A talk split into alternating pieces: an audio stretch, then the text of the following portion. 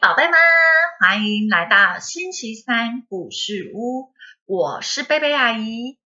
宝贝，这个星期你过得好吗？这个星期，阿姨为宝贝们创作了一个新的故事，阿姨把它命名为《那个常常请假的同学》。宝贝们可以找个舒适的位置坐下，我们一起为今天所拥有的献上感谢，以后来一起来听故事哦。阿姨要感谢我们有干净的水源可以使用。也要感谢宝贝们喜欢贝贝阿姨的故事。那么现在我们就一起进入故事喽。那个常常请假的同学，今天是幼儿园开学的第一天。小伦很高兴的背着他超大的书包来到了幼儿园。虽然才刚刚开学。但小伦已经迫不及待的张大了他可爱的眼睛，仔仔细细的观察每一位小朋友。放学回家后，妈妈问着小伦：“小伦啊，今天上学好玩吗？”“好玩，今天老师带我们去玩溜滑梯。老师说。”想玩的小朋友都一定要排队才有乖，可是淘淘很懒惰，他去哪里都要老师抱抱，要不然就是要推着他的小车车走路。哦，这样啊，那么说说小伦自己呢？小伦中午有没有乖乖的自己吃饭啊？还是要老师喂？有啊，今天吃饭的时候，小美和乖乖还有我，我们都是自己拿汤匙慢慢吃，只有淘淘要老师喂。隔了一个星期以后。小伦发现他的同学淘淘，他不止懒惰，不肯自己走路，中午吃饭要老师喂，重点是淘淘他还是个迟到大王。大部分的小朋友八点就该到学校了，只有淘淘十点才来上学。我最讨厌的就是淘淘啊！只要一进学校，就会有老师冲过去牵着他，或者是抱着他进教室。哼，我最讨厌像淘淘这种耍特权的人了。有一天，小美发现淘淘的脚。长得怪怪的，淘淘，你为什么要扶着墙壁走路啊？而且你的脚弯弯的，好奇怪哦！调皮的乖乖觉得淘淘这样走路很好笑，就凑过去学淘淘扶着墙壁踮着脚尖走路，而且还学淘淘。每走一步都很吃力，很吃力的样子，好笑哦！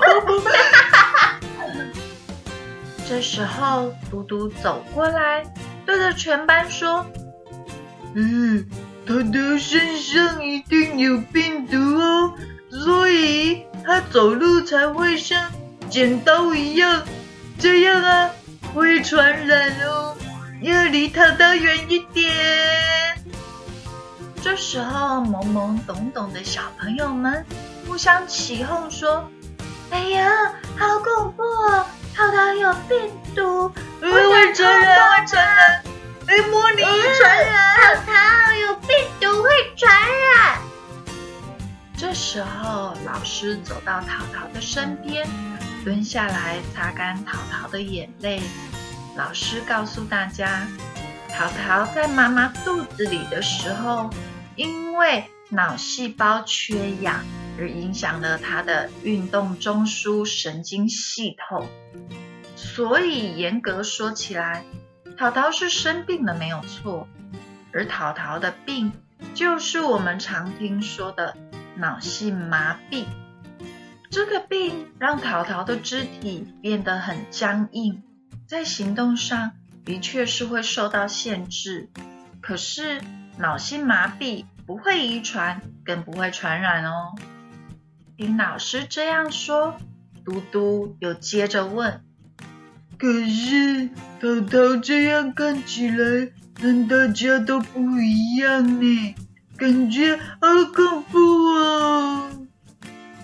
嘟，虽然淘淘现在还没有办法像大家一样跑跑跳跳，说话的时候也还没有办法像我们一样的清晰，可是淘淘的家人每天早上都会带他去上语言治疗啊，还有职能治疗的课程。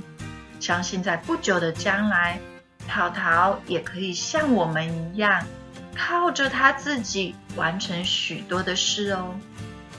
再悄悄的告诉小朋友们，有一半患有脑性麻痹的人，他们的学习力可强着呢，完全和我们一样，甚至于还会比我们聪明哦。原来如此，所以淘淘才会。每天都比较晚到学校，淘淘，对不起，是我们误会你了，请你原谅我们。经过老师的说明以后，小朋友们更能够理解躲在淘淘身体里的这个疾病。大家会陪着淘淘练习走路，和淘淘一起玩，再也没有人取笑淘淘喽。宝贝，你喜欢今天的故事吗？阿姨曾经帮一个朋友照顾患有脑性麻痹的孩子，他就像故事中的淘淘，他的双脚非常的僵硬，甚至于像一把打不开的剪刀一样交叉着。每天早上和睡觉前，阿姨都要帮他做拉开双腿的复健运动。这样他的双脚才能够稍微打开一点点。但是除了双脚不方便以外，其实这个宝贝他非常的聪明，而且很乐观，笑眯眯的，而且他也很有礼貌哦，是一个超级可爱的宝贝。阿姨希望能够借着今天的故事，让宝贝们更多的认识脑性麻痹这个疾病。